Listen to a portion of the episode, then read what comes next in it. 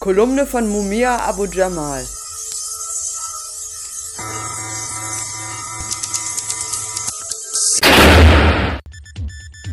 States of fear.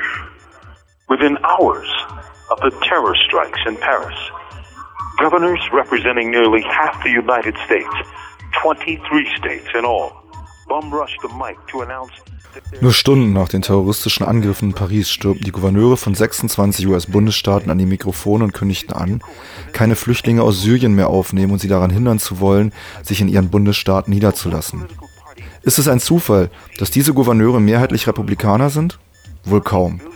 Die Republikanische Partei versteht sich am besten darauf, Ängste in der Bevölkerung zur Durchsetzung ihrer eigenen Ziele auszubeuten. Wie viele US-Bürger sind wohl immer noch davon überzeugt, dass US-Präsident Barack Hussein Obama ein verkappter Muslim ist. Dieses Gerücht haben die Republikaner während des Wahlkampfs 2008 gezielt gestreut. Die aus politischen Motiven geschürten Ängste sitzen seitdem so tief, dass es keine Rolle spielt, wie viele Muslime Obama durch seine Drohnenattacken umbringen ließ und dass er quasi immer mit einer christlichen Bibel unter dem Arm herumläuft. Das Gerücht hält sich weiter. Unglaublich. Allerdings ist die Panikmache gegen Flüchtlinge kein so neues Phänomen. In den 1920er Jahren wollten Millionen von Einwanderern aus ein neues Leben in den USA beginnen. Der US-Kongress begrenzte damals jedoch den Zuzug von Afrikanern, Asiaten, Slawen, Juden und Italienern. Die bevorzugten Einwanderer kamen aus Großbritannien und Nordeuropa. Menschen mit dunkler Hautfarbe hingegen hatten sehr hohe Hürden zu überwinden.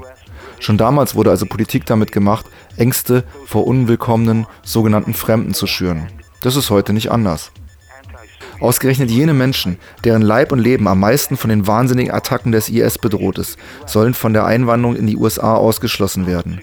Sie sind die Hauptopfer von terroristischen Kräften, deren Geburtshelfer die Geheimdienste der USA, Großbritanniens, Pakistans und Saudi-Arabiens waren und die genauso formiert, bewaffnet, trainiert und indoktriniert wurden wie in den 1980er Jahren die sogenannten Mujahideen gegen die sowjetische Präsenz in Afghanistan.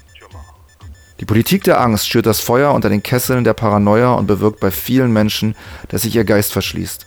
Und wie der Krieg gegen den Irak gezeigt hat, öffnet diese Politik Tür und Tor zu immer größeren Katastrophen.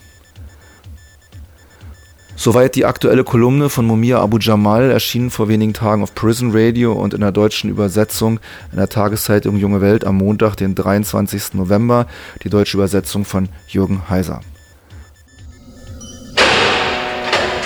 These commentaries are recorded by Noel Hanrahan of Prison Radio.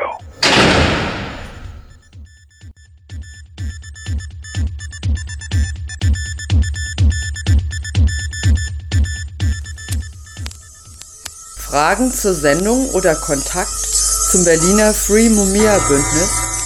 Schreibt eine E-Mail an free.mumia Ned.